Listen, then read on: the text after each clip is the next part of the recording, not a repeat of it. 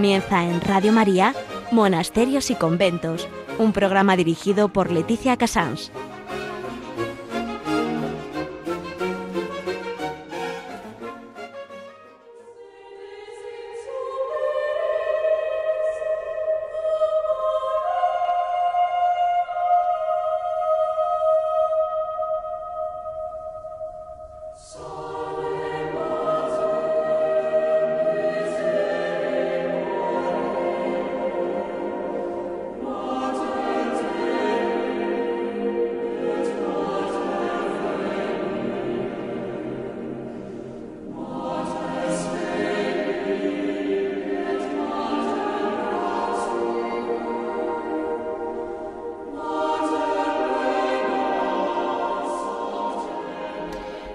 Buenos días a todos nuestros oyentes. Son las 11, las 10 en Canarias.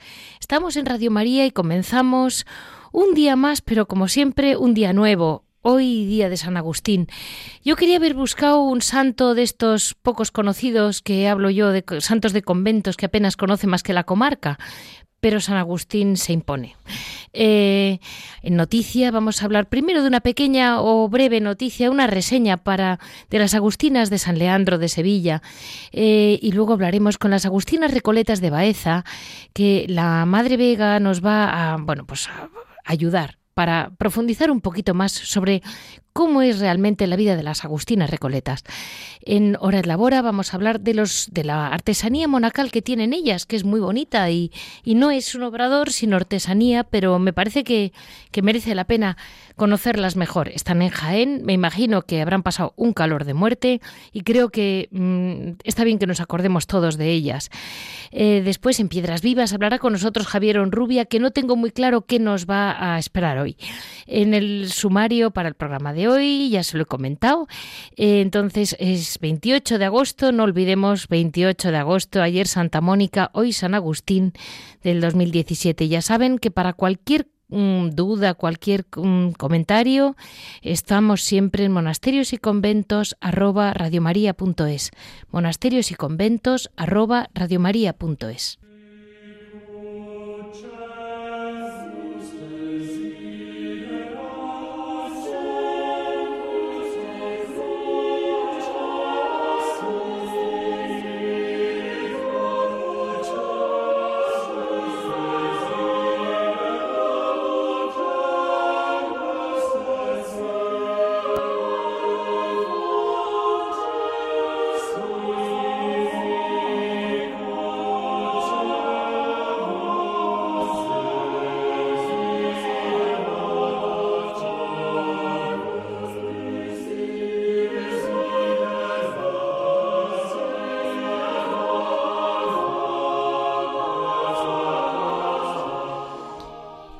De San Agustín quizás queda poco por aportar. Eh, ya sé que en Radio María les habrán hablado de distintas biografías de ella. Yo, como siempre, voy a tirar para el lado contemplativo, ese lado que hace que cada vida de cada santo, más que de sus méritos, su inteligencia, sus capacidades, al final acaban colgando de la voluntad de Dios, que es lo que nuestros contemplativos creen firmemente y viven, mm, ya que Dios les llama y ahí se quedan, ¿no? Una de las autobiografías más famosas de este mundo son las Confesiones de San Agustín. Eh, es un libro único, es un libro único que él empieza diciendo, Grande eres tú, oh Señor, digno de alabanza. Tú nos has creado para ti, oh Señor, y nuestros corazones estarán errantes hasta que descansen en ti. Ese tipo de frase que no se nos puede olvidar y tengamos muy claro, la gran voluntad de Dios es la que realmente mueve a estos santos nuestros. San Agustín seguramente era un hombre súper capacitado, pero lo grande de él al final, lo que nos ha quedado a todos, es ese libro de las confesiones en que es Dios el protagonista. Sus primeros años, él nació en África, es hijo de, San de Patricio y de Santa Mónica. No olvidemos que ayer fue Santa Mónica, eh, la famosa mmm, Santa de las Lágrimas, pero es que él lo dice muy claro, como las lágrimas de su madre y la oración de su madre fue la que realmente le salvó de una vida que él consideraba terrible, pero bueno, Dios sabrá lo que llamaríamos ahora terrible, pero para la época desde luego lo que no tenía era a Dios presente.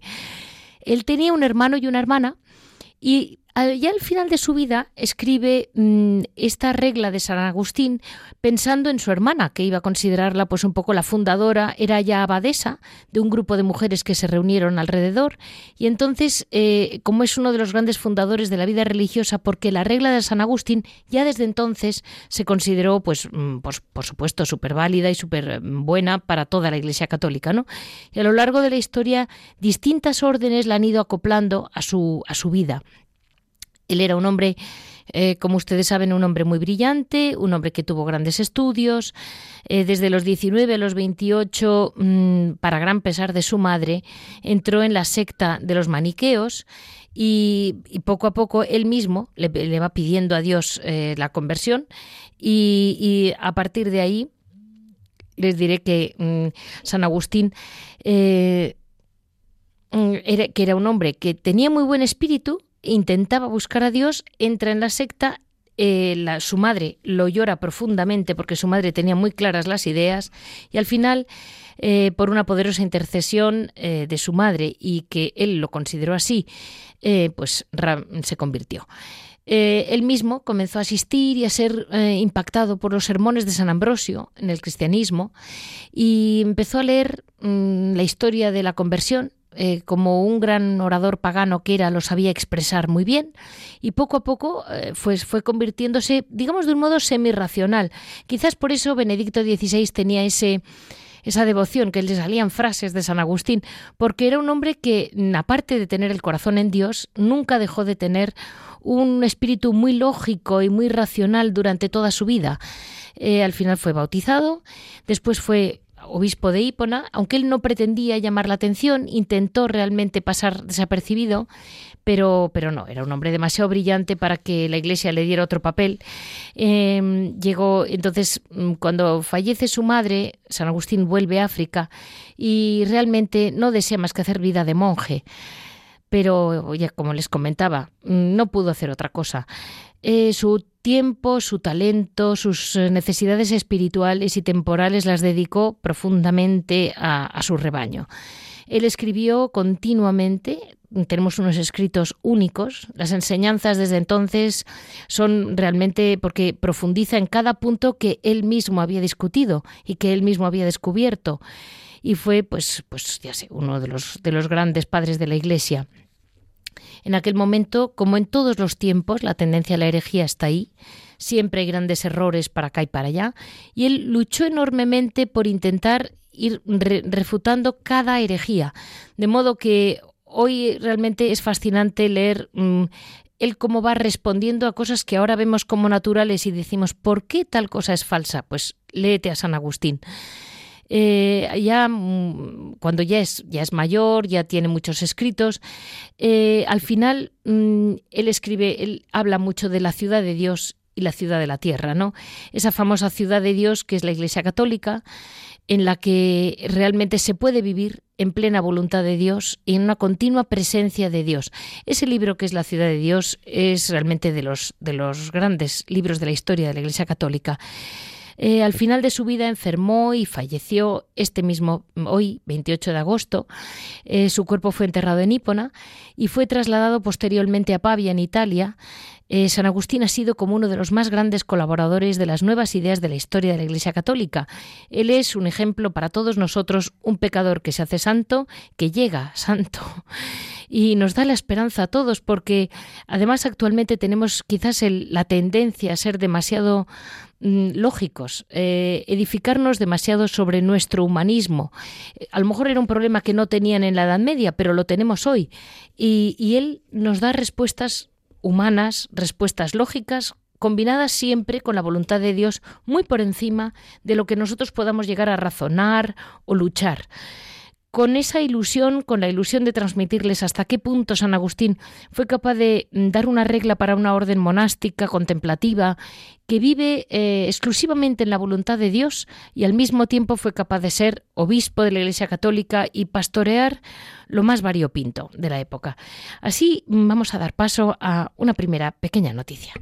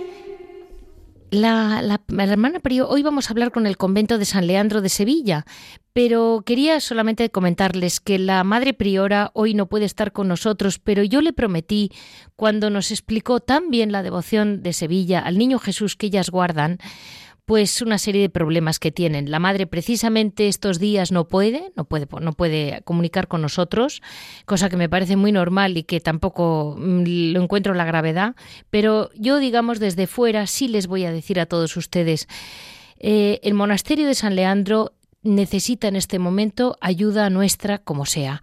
Eh, es un edificio que es un BIC, es un bien de interés cultural. La iglesia, para los que sean sevillanos, saben que es espectacular, es realmente maravillosa. Y las madres, pues claro, mm, son agustinas, ellas hacen lo que pueden, hacen, por supuesto que trabajan sin parar para, para, su vida cotidiana, pero lo que, a lo que no llegan es a mantener un monasterio que es un ejemplo español de manierismo, de barroco, un espectáculo de monasterio, pero claro, eh, estos edificios luego hay que mantenerlos. Las madres han debido tener problemas durante un tiempo hasta que ahora realmente el problema grave son los tejados. Eh, yo solamente hago una apelación para todos, para que tengamos presente que esos preciosos monasterios que están en el centro de nuestras ciudades, en este caso las Agustinas de Sevilla, eh, como realmente, pues a poquito que les compremos o, a poquito que les demos, ya van ellas, mm, que no creamos nunca, en este caso desde luego, que es para ningún lujo, es para retejar. Eh, muchísimas gracias a todos los que puedan ayudarlas o ponerse en contacto con ellas directamente. San Leandro de Sevilla.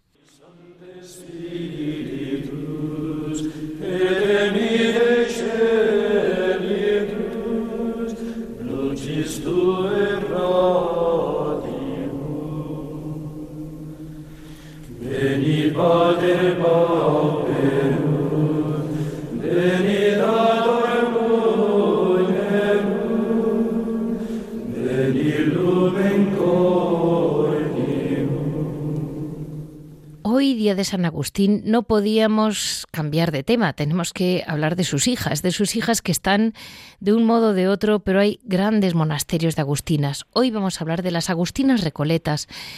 Es una orden de vida contemplativa que tiene mm, el, origen está un poco en el ambiente de la España del siglo XVI.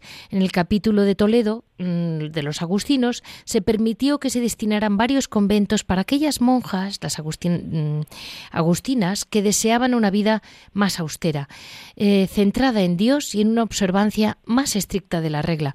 Ya hemos visto en, algunas otras órdenes, ¿no? Cómo ocurre que a veces un grupo de, mujeres o un grupo de monjes em, tienen la sensación de que se están relajando la vida respecto de la primera regla y, piden normalmente una marcha atrás. Suele marcha atrás o marcha adelante, es un, es un mantener los orígenes vivos. Casi siempre esas, esas monjas suelen ser santas. Em, el 24 de diciembre de 1589 se fundaba en Madrid el primer monasterio agustino recoleto de monjas. Cinco años más tarde se funda en Salamanca y la labor mm, empieza realmente con la Madre Mariana de San José cuando las agustinas recoletas comienzan a organizarse con reglas uniformes, con una identidad cada vez más específica dentro de la Iglesia. El monasterio de Ibar, fundado en 1603, es el primer de este tipo y seguirán así los, mm, los, demás monasterios. Estas fundaciones se caracterizaban por una forma de vida muy recoleta. Recoleta es recogida, silenciosa, eh, vamos a decir, eh, sin ni un solo tipo de lujo, ¿no? Eh, dedicada a la oración y la contemplación, con una fuerte impronta comunitaria. Ellas siempre han hablado de un solo corazón y un solo sentir en relaciones familiares y sencillas dentro del interior del monasterio, con una exigencia estética de penitencia y caridad para unirse con el esposo amado. La orden surge con el fin principal de que las monjas, eh, en unidad de voluntades y en perfecta vida, tratasen solamente de oración, silencio, mortificación para ayudar con esta pureza de vida a la Iglesia y al pueblo de Dios en sus necesidades. De algún modo son un espejo para todos nosotros, esto lo meto yo, porque el, modo de convivencia de las agustinas es un poco el que el modo de convivencia con el que deberíamos de soñar todos, pero en eso vamos a profundizar luego con la Madre Vega. La oración es la respiración de su espíritu, es el encuentro amoroso con Dios. Participan en la celebración eucarística, en la liturgia de las horas, digamos que de un modo y al atardecer están ante el Señor, eh, ante el Señor sacramentado. El silencio es el ambiente que propicia esta, esta oración y contemplación y viven de un modo que, aunque no nos llame la atención, como siempre, cada carisma tiene su impronta particular, que es la que nos va a especificar la Madre de Baeza. En la actualidad, las agustinas recoletas están presentes en 45 monasterios, 28 en España, el resto en México, Estados Unidos, Brasil y Kenia. Eh, como ven ustedes, no se puede decir para nada que la obra de San Agustín mm, haya cesado. Hoy, mm, día suyo, celebramos con mucha ilusión el ver cómo siguen surgiendo frutos y fuentes de santidad dentro de su, de su preciosa regla y su preciosa inspiración. Em, eh, vamos a decir que la madre, las, agustinas en general, eh, son realmente para nosotros, como les decía, ese, ese ejemplo de, de, vida que hoy vamos a hablar con un monasterio mm, que yo no lo conocía, pero es una, me ha parecido una preciosidad, que está en Baeza.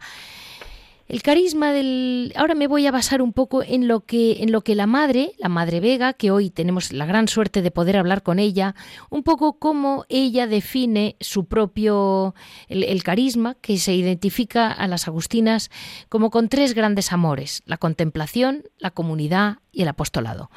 Eh, de algún modo yo le preguntaría desde fuera, madre, la vida contemplativa qué es y a ver cómo nos lo explica ella, porque es como ella lo define como la respiración del alma que busca una absorción de Dios en su vida. Nuestro carisma es una búsqueda continua de Dios y una entrega total e incondicional a Él. Cuanto más se vive en presencia de Dios, más necesidad se siente de buscarle y de pertenecerle en completo. Esta entrega a Dios, esa inmolación, se realiza llevando el corazón a la Iglesia y a todos los hombres en sus necesidades. Vamos a dar paso a la Madre y yo les voy dando, mm, por otro lado, no la voy a dejar hablar todo lo que ella sabe, sino que vamos a ir resumiendo sus tres grandes puntos, los vamos a comentar. Y antes de eso quería decirles que la Fundación de Baeza es de 1588. Eh, el seno de la familia agustinena quiso el Espíritu Santo despertar un movimiento de mayor perfección. Tienen una vida mm, francamente muy austera y me imagino que con el calor que habrán pasado en Jaén, eh, lo único que saben hacer siempre es alegrarse. Viven en, como ellas siempre definen, una sola alma y un solo corazón y viviéndolo todo en común.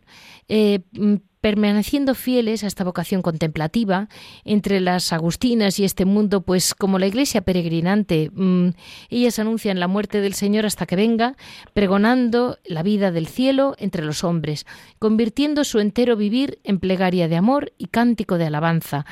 Ellas tienen un punto muy importante y es que podemos vivir muy de cerca cómo ellas son un ejemplo de esa ciudad de Dios que les mencionaba antes, que escribió San Agustín en la tierra, ¿no? Que es, es muy impresionante ver cómo se puede vivir una pequeña ciudad de Dios dentro del monasterio de Baeza, aunque huela mucho aceite en toda la ciudad, en toda la región, eh, hay pequeños trocitos de cielo eh, en todas partes. Muy buenos días, Madre Vega. Buenos días. Mire, eh, siguiendo sus, mm, sus, textos, porque realmente me pareció precioso un texto suyo, eh, yo como que voy a leerles a nuestros oyentes su, su, explicación de lo que es la contemplación, la comunidad y el apostolado, y luego se lo pregunto. Eh, me escribe la madre, la, la espiritualidad agustiniana entiende que la contemplación es como vida para Dios, vida con Dios, vida en Dios y vida de Dios mismo. El alma es motivada por Dios mismo a entrar dentro de sí misma, en su interioridad. Eh, ahí es donde te está esperando Dios, para que conociéndole a Él se reconozca como hija cada una de las almas. Una vez que se da este encuentro, se sentirá la necesidad de dialogar continuamente con Dios. Eh, ahí pasamos a ese objetivo querido por el Padre San Agustín. Conocer a Dios, conocerse a sí mismo, suscitan mm, la condición esencial para poder ser transformados por Dios, esa llamada conversión. Y ahora yo le pregunto a la Madre, Madre, en la contemplación, eh, cuando nos dice San Agustín que tenemos que vivir conociendo a Dios y conociéndose a sí mismo, nosotros como conversión, pues sin querer interpretamos a la gran conversión del pecador, al que llega a un santuario y se convierte, mm, eh, una cosa así. Pero, eh, ¿qué es en realmente la conversión suya? ¿En qué consiste? Porque cuando llegamos en cuaresma siempre nos recuerdan los sacerdotes en los ejercicios, tenemos que vivir la conversión, nuestro Señor nos lo dice. Y yo le digo, Madre, ¿cómo se convierte usted? Porque usted ya vive en Dios, ya lo ha dejado todo por Él. ¿Qué más conversión tiene que hacer hoy? Qué bueno. ¿Me entiende? Porque yo hay veces que llego y cuando empieza el sacerdote, nos tenemos que. La vida es una continua conversión. Y yo le miro diciendo, mire, yo llevo rezando el rosario 20 años.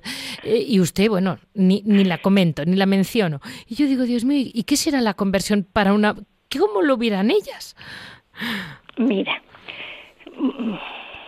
eh, nuestra vida consagrada sí. quiere ser una respuesta a la llamada del amor de Dios que se ha fijado en cada una de nosotras. Claro. Que nos ha elegido sin ningún mérito de nuestra parte para vivir ante Él, alabándole, amándole, intercediendo ante todos los hombres. El es ese amor de Dios que sentimos el que se suscita nuestro pequeño amor. En los comienzos mm, de la vida consagrada se percibe que la consagración religiosa es un don que Dios me concede a mí y a la que respondo con un sí generoso y alegre, creyendo que lo damos todo y para siempre. Sí. Eso en los comienzos. Sin embargo, en el día al día, ante el amor de Dios que es generoso, desbordante, puro, luminoso, un estallido de gozo, de dulzura, remanso infinito de paz. La religiosa va percibiendo todas las impurezas o poco a poco va viendo, Dios permite que vea esas impurezas, esas imperfecciones de ese pequeño amor que le estamos entregando a Dios. Mire, madre, cuanto más cerca están de Dios, más impuras se ven. Les pasa como a los santos. Pues seguro. Mm, mire, mm, a mí me recuerdan a veces al niño, al mal estudiante que sale del examen de matemáticas encantado diciendo, me ha ido estupendamente y saca un 2. Y el buen estudiante siempre sale preocupadísimo, hecho polvo y saca un 9. Y, y, a mí me pasa con ustedes que digo, mm, ¿cómo se pasa a ser un estudiante mediano, madre? ¿Cómo se pasa a sentir un poco más de esa grandeza con esta pequeñez. Sí, simplemente ponerse bajo la mirada de Dios, ponerse bajo ese amor de Dios, sentirlo lo más eh, que nos invade. Sí. Entonces se ven los miedos, las cobardías, las resistencias Sí. que le ponemos, que ponemos en nuestra vida comunitaria, egoísmos, pecados en general. Claro. Hay que volverse día a día, es el trabajo personal de cada religiosa, a ese amor con mayúscula e ir dejando poco a poco todo el lastre que llevamos. ¿Qué cosa es, madre? Esa es la conversión Sí. que buscamos continuamente.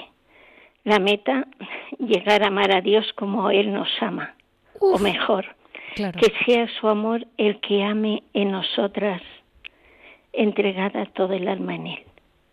Esto sabemos que se realizará en el cielo, donde alcanzaremos la plenitud del amor. Eh, la cuestión es que eso lo, lo- claro, ustedes empiezan viviéndolo como esposas de Cristo ya desde la tierra. Claro, claro, O por lo menos esa es, intenta. esa es su batalla. se intenta. sí. Una auténtica batalla. Y esa es nuestra constante conversión. Vale. Y cada día que sale el sol es nuevo para ustedes, como dicen los salmos, y indudablemente una gran oportunidad que nos da Dios cada día, ¿verdad, madre? Cierto. Eh, el segundo punto que usted escribe muy bien es la dimensión comunitaria nace de la dimensión contemplativa. La contemplación tiene tal fuerza de unión que hace que los amantes de Dios una sola alma y un solo corazón. La comunidad se propone imitar la comunidad primitiva de los hechos de los apóstoles, si no me equivoco. Y el vínculo de esta mm, unidad ha de ser la caridad. La comunidad es posible gracias al amor. Eh, y su fruto, bueno, mm, que ya es un testimonio de Cristo, claro, de la presencia de Cristo ahí.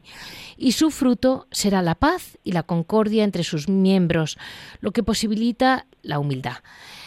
Mm, me, llama, me, ha llamado mucho la atención porque son en muy pocas frases, dice usted mucho, madre, porque la comunidad, ahora pedimos mucho por la paz, pero yo estoy viendo aquí muy claramente que la paz y la concordia lo ponen claramente como un fruto del amor de Dios y de la presencia de Dios y gracias a la humildad de todos. Y a mí me parece que esas dos partes eh, faltan un poquito en, en, la paz de que, a la que nosotros hay veces que ahora decimos, ay, que nos dé Dios paz, que nos dé Dios paz, pero, pero como un fin y, y yo estoy viendo que es un fruto. Mm, la comunidad de las Agustinas se propone imitar la comunidad primitiva de los Hechos de los Apóstoles, como les decía a nuestros oyentes.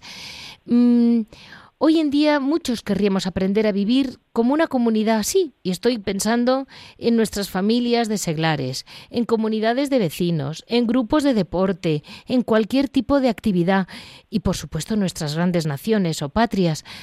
Para tener esa deseada paz y concordia, ¿Cómo empezamos por el amor? Yo tengo que amar a mis vecinos, amar a mi país. Eh, ¿Cómo empiezan ustedes por el amor?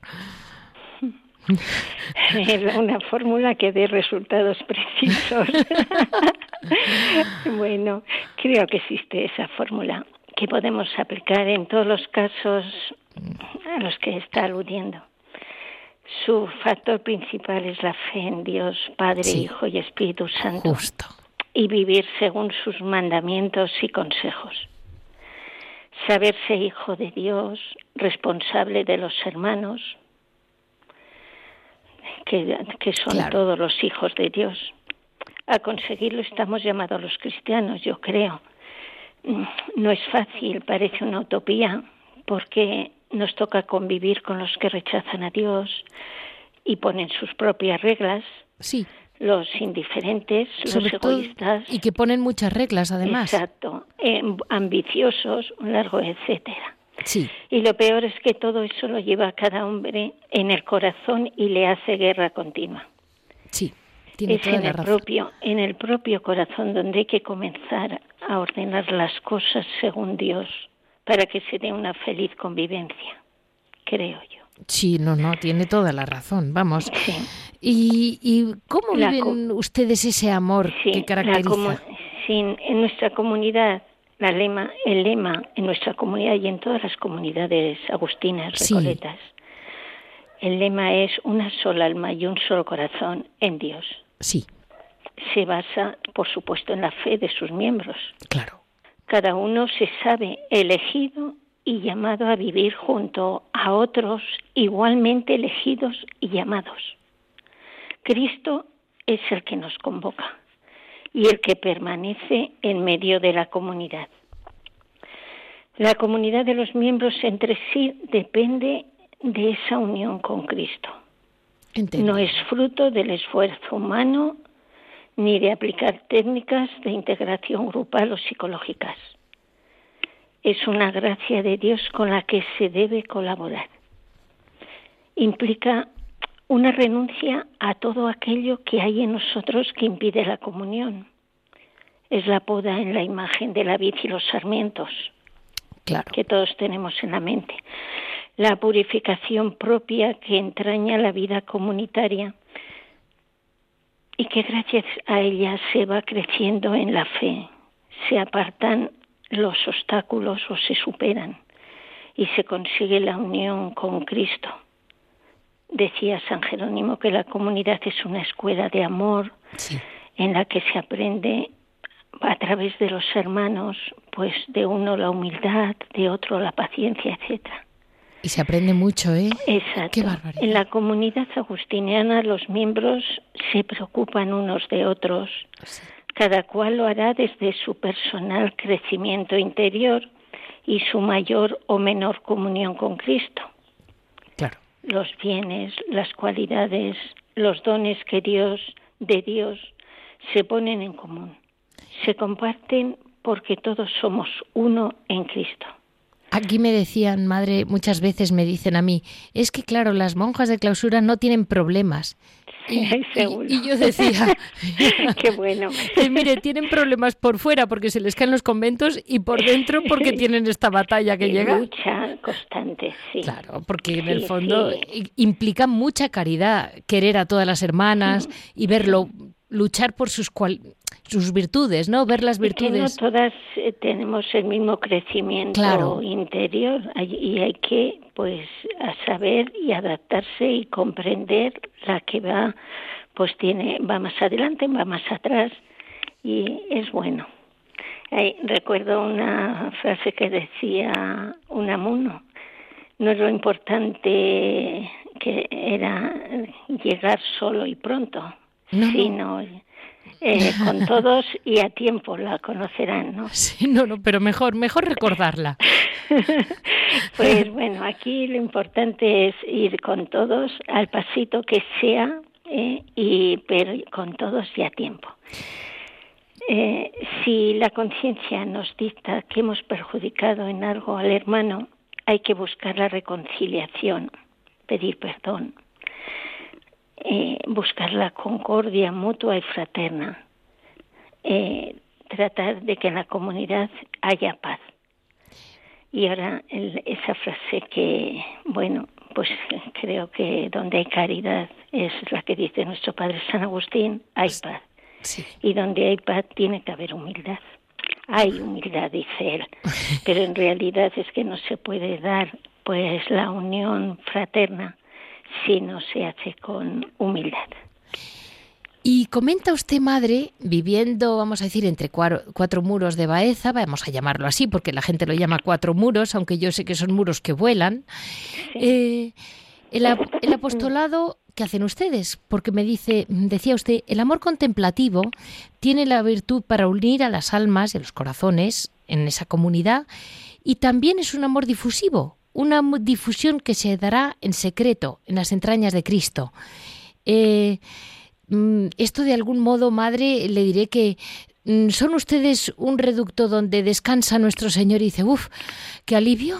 ¿O, ¿O, son ustedes una fuente de gracia mm, para todos? Porque ya comentaba antes que tienen que ser un reflejo, ¿no?, del amor de Dios.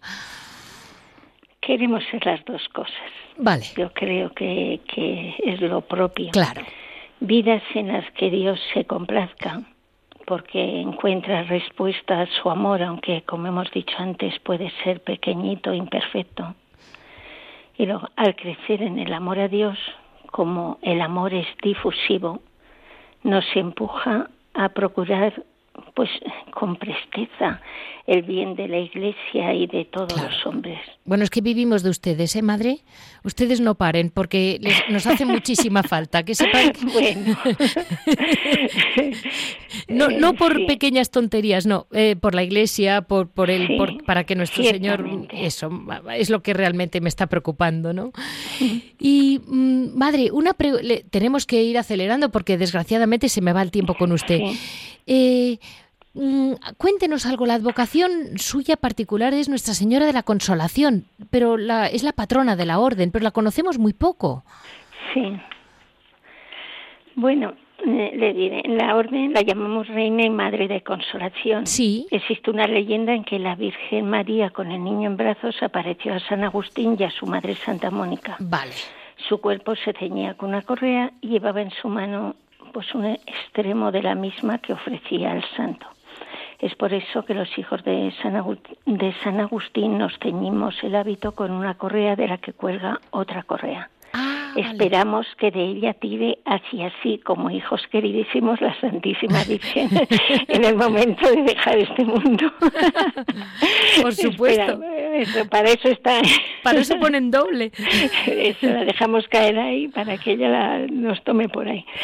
Las monjas Agustinas Recoletas de Carmona, Sevilla, he visto yo ese cuadro, tienen un magnífico cuadro con los personajes a tamaño natural que representa la escena de, la que estamos hablando. Sí.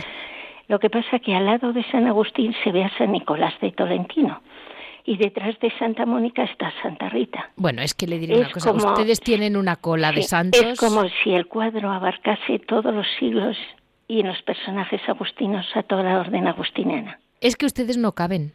Yo me pongo, yo me pongo a decir todos los santos agustinos y agustinas y, no caben en un cuadro, desde luego. Sí, pero está bien. E, es una cosa bonita lo que ha intentado ahí. El pintor, desde luego. Sí. El verdadero sentido es que María nos da al Consolador, que es Cristo Jesús. Vale. Ella es reina y madre del consuelo y así la venera toda la orden.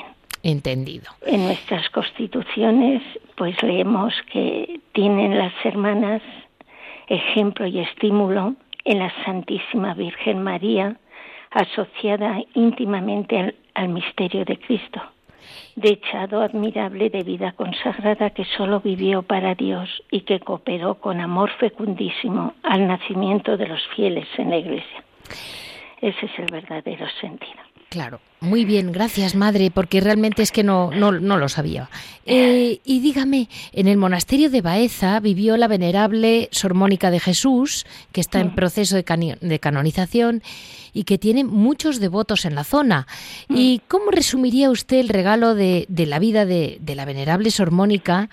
Eh, porque para, para una persona como usted, una cosa es saber que existió Santa Rita y otra cosa es eh, vivir en, en, la casa donde vivió eh, Santa Sor Mónica y, sabiendo pues, que es un proceso que es que es realmente una mujer con virtudes extraordinarias sin duda. Sí, sí, excepcional, fidelísima a Dios. Pero mm, es que aquí en Baeza no solamente Sor Mónica es un regalo concedido por Dios, sino el historiador Martín Jimena sí jurado dejó escrito que en los claustros de este monasterio han florecido religiosas de gran santidad. Sabemos de la existencia de una novicia enterrada en la pared del fondo del coro bajo que por su santidad de vida las profesoras la ponían como modelo a las niñas formandas. Saben que este monasterio fue durante un siglo, poco más de un siglo, eh, internado y colegio. Entendido. En la que se impartía una esmerada y completa formación, o se intentaba hacerlo. los las que han sido alumnos de, este pues colegio guardan un cariño que yo realmente me admira. Sus datos, mm, eh, bueno, eh, los datos históricos se han perdido junto con todo el archivo del convento por, en la guerra del 36-39. Las religiosas fueron despojadas de su monasterio porque fue convertido en cárcel. Se perdió todo el archivo. Hay otra religiosa, también Enriqueta Garrido González, que nació en el 14 de enero de 1875 en la ciudad de Trujillo, provincia de Cáceres, que en el convento tomó el nombre de Sor María Cruz. Falleció también en olor de santidad en el 1888, con 23 años de edad. Su pasión era Jesús en la Eucaristía y el inmolarse en amor a Jesús por la salvación de las almas. Fue incoado el proceso de beatificación en la fase diocesana y enviado a Roma. Después de la guerra, que cuando volvieron las monjas al convento, toda esta documentación se consideró perdida y mm, luego después se recuperó, pero ya se había comenzado el proceso de sormónica toda de Jesús y entonces pues ya ha quedado ahí pues en espera. Perfecto, pero, madre, es impresionante, ¿eh? Tiene unas cartas de conciencia bellísimas y, unas mm, poesías de una gran estética y altura mística. ¿Y las publican ustedes, madre? Em, bueno, ha salido algo, algo. Vale. vale. Actualmente en el monasterio se está llevando pues la canonización, como usted sabe, de Sor Mónica Toda de Jesús. Sí. Que su vida se extiende desde el 17 de mayo de 1889. Sí. Nació un año después de la muerte de Sor Enriqueta.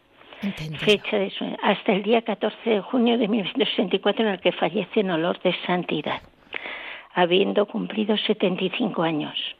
Fue la tercera de diez hermanos, educada en el ambiente de una familia rural de profundas raíces cristianas y a la edad de 19 años ingresó en nuestro monasterio de Santa María Magdalena de Baeza, Jaén, como hermana lega de velo blanco.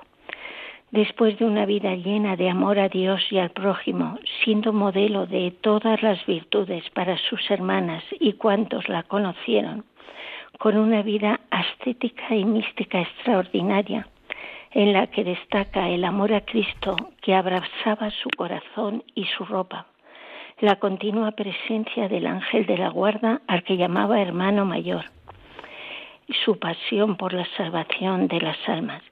Falleció santamente eh, pues en el 14 de junio del 64 se inició el proceso de canonización el 8 de diciembre del 79 y el 13 de junio de 1992 fue eh, eh, por la Santa Sede aprobaron las virtudes heroicas.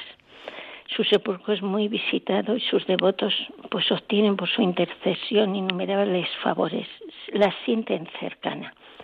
La presencia entre nosotras de las reliquias de estas hermanas ciertamente es un aliciente para la búsqueda de una para la búsqueda, pero con una determinada determinación que diría Santa Teresa de la Santidad.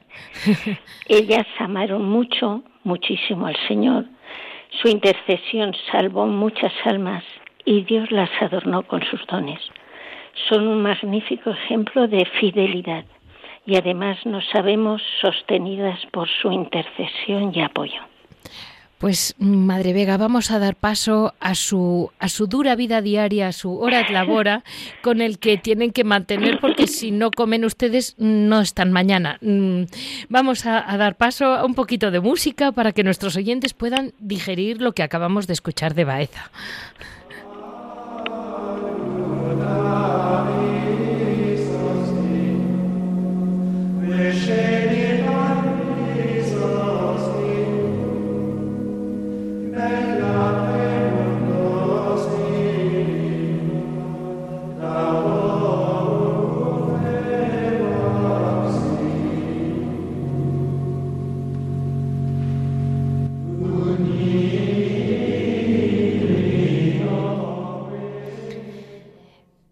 Seguimos con la Madre Vega en el convento de Santa María Magdalena de Baeza y tenemos la ilusión de saber, madres, además de, conseguir ese grado de caridad que a mí me admira, eh, ustedes tienen que trabajar todos los días para sacar adelante su monasterio. Claro, por supuesto, hay horas de trabajo. Y ustedes hacen, si no me equivoco, eh, alfarería. No, bueno, eh, nuestro trabajo es decoración de porcelana. La compramos en blanco y, se, y se decora. ¿Y en qué colores la decoran, madre? Porque si no me equivoco hay una, hay bastante fuente en Jaén, hay bastante mm, tradición de alfarería, ¿no? Sí, no, pero es, al ser porcelana, pues eh, es porcelana. Tiene su decoración especial y muy bonita. Hacemos vajillas, jarrones, juegos de café, de té, platos decorativos, joyeros, vajillas infantiles, todo tipo de miniaturas y un largo, bueno, mucho tenemos. Casi el 100% sale personalizado. Ay, qué divertido. A la gente le gusta recibir un regalo con su propio nombre o con la fecha de, del acontecimiento que estén celebrando. Estamos ya trabajando en ello desde 1982. ¿Y les está yendo bien, madre? Pues nos iba bastante bien. Eh, últimamente, debido a la crisis, pues eh, ya han bajado mucho los pedidos. Ahora lo que más se hace son las vajillas infantiles, joyeros, cosas más pequeñas y en menor cantidad. Pero seguimos trabajando en ello. Van saliendo adelante con su Es muy bonito que desarrollen la artesanía, ¿eh? Es un trabajo muy bonito que favorece la creatividad. Cada hermana ahí puede poner lo que su sentido de belleza. Sí, es, es muy bonito.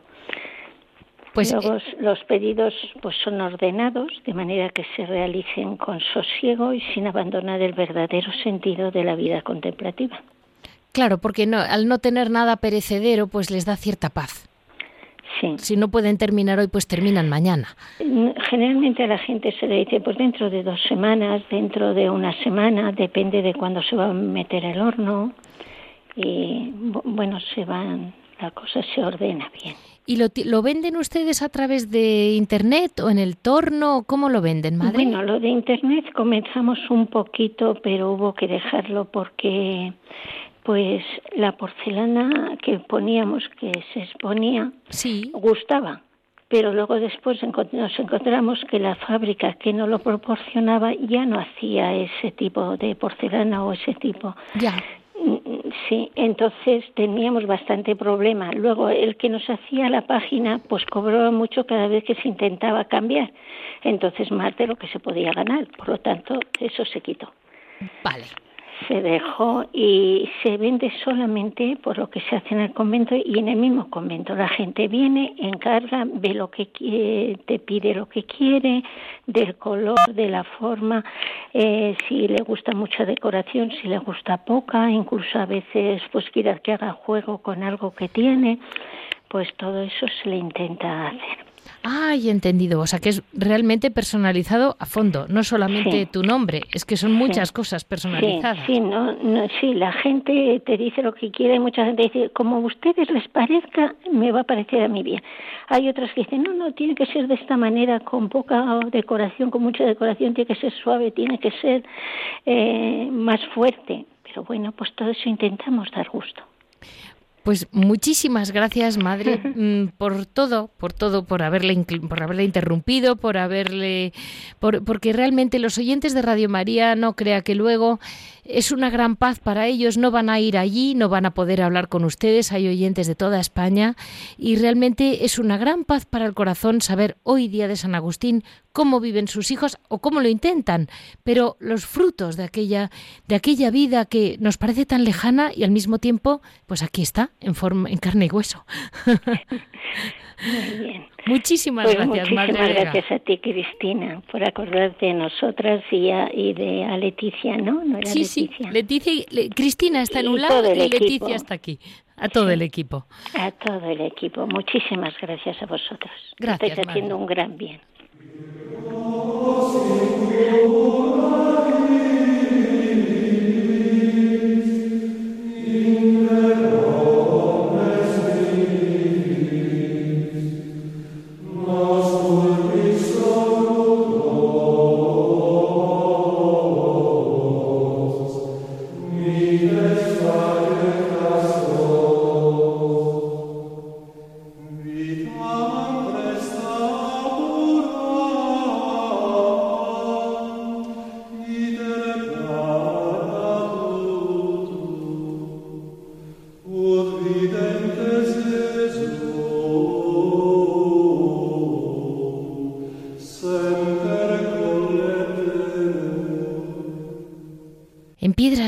Estamos con Javier Onrubia, que nos va a contar, ya les he dicho desde el principio, una caja de sorpresas que le dejo a él.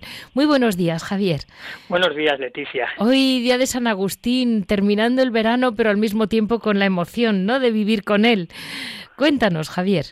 Bueno, pues yo quiero recomendar a todos nuestros oyentes, que sé que son muchos, porque yo antes de empezar a colaborar en este programa tan estupendo que tenemos, eh, oía Radio María y oía a la gente hablar de Radio María, pero ahora es mucha la gente que me llama o llama a casa diciendo, oye, que, que, hemos oído a Javier en Radio María, ¿no? Y la verdad es que es una cosa que yo no pensé que tenía tantos oyentes, pero bueno, Mira, a, Paloma Gómez Borrero le pasó lo mismo, no daba crédito, decía, pero no me conocen, me conocen por Radio María, y yo decía, mm, pues cosas que pasan.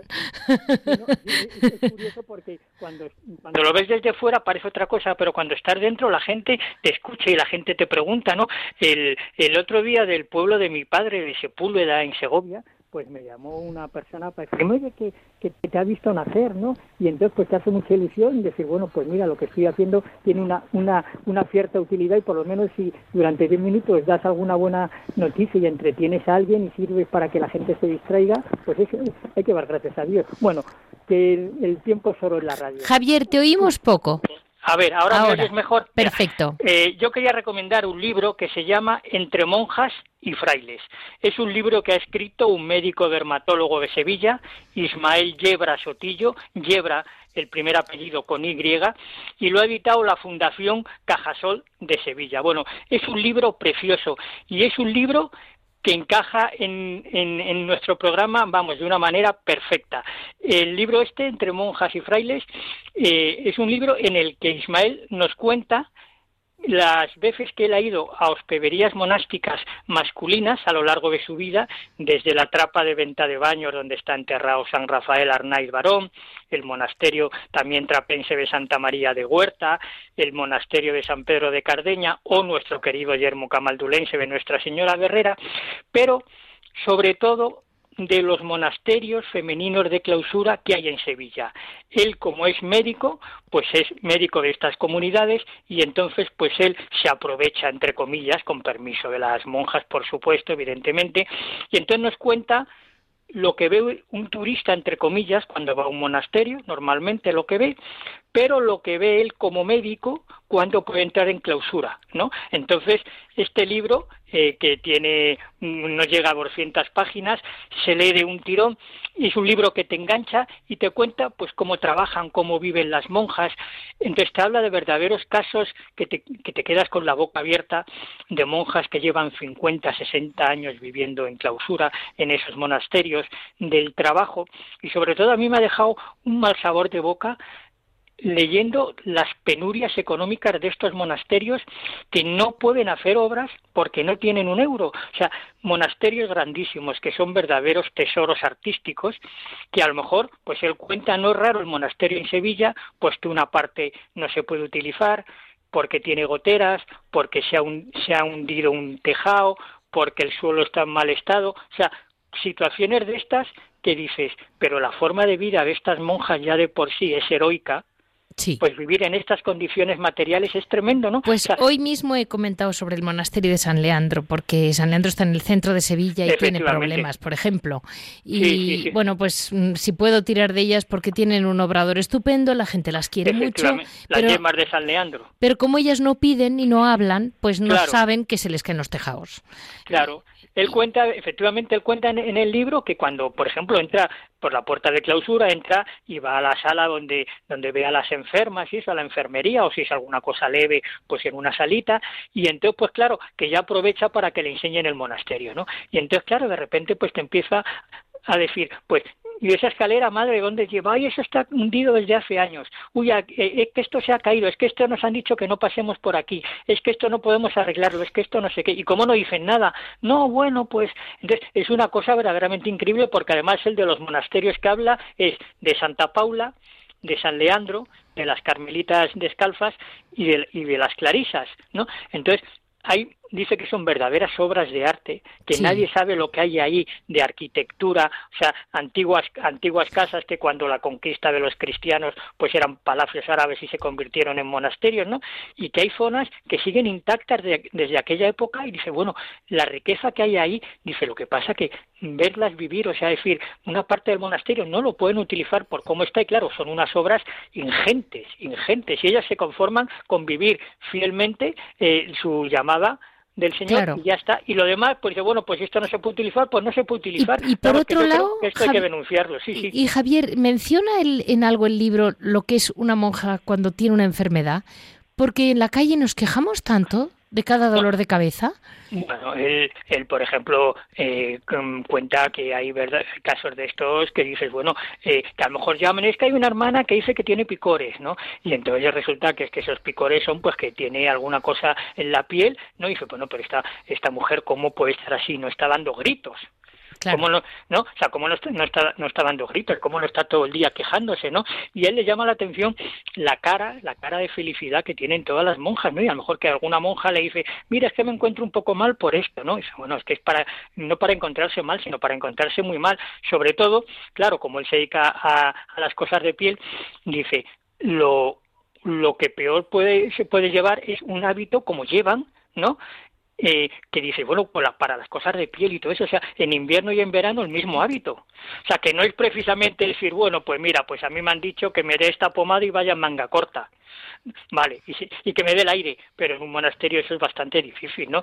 Entonces, claro, dice que el ejemplo que van, o sea, que él atendiendo a, a, enfermas, o sea, que sale totalmente edificado, o sea, que sale totalmente edificado porque las quejas, el estar protestando por todo, que es tan típico nuestro, por, cual, por cualquier mm, contrariedad, o sea, niña, o sea, decir, bueno, pues, pues, ay, me ha pasado esto, uy, fíjate que ahora me han dado para ir al médico y que no sé qué, ¿no? Pues ahí dice que se vive, o sea, que, que la vocación se expresa en estas cosas también, dice, si la gente que está afuera lo pudiese ver, cómo viven, pero a todos los niveles. O sea, decir, bueno, tú ves que tienen una parte del monasterio hecha polvo, vale, pero luego, ves las cosas que comen, luego ves el horario que siguen, luego ves la actitud ante la enfermedad, ante cualquier acontecimiento que pasa. Dice, entonces claro que no es una cosa de decir, bueno, son muchas cosas las que se juntan, ¿no? Por eso yo creo que es una lectura muy apropiada para, para, para este tiempo, ¿no? Que tenemos un poquito más de, de ocasión de poder leer con tranquilidad, tenemos más sosiego y más paz, El libro Entre monjas y, frailes. Pues así lo dejamos, Entre monjas y frailes de Ismael Yebra. Muy bien. Muchísimas gracias, de verdad. A como siempre, y un saludo. gracias. Adiós, buenos días, adiós. Terminemos así nuestro programa de hoy, lunes 28 de agosto, una vez más sabiendo mm, lo dura o, o, lo no dura, lo que es la vida dentro de nuestros monasterios.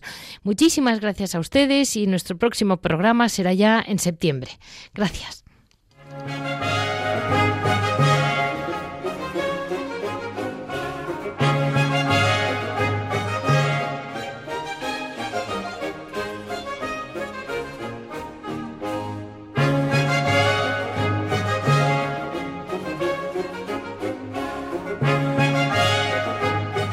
Han escuchado Monasterios y Conventos, un programa dirigido por Leticia Casans.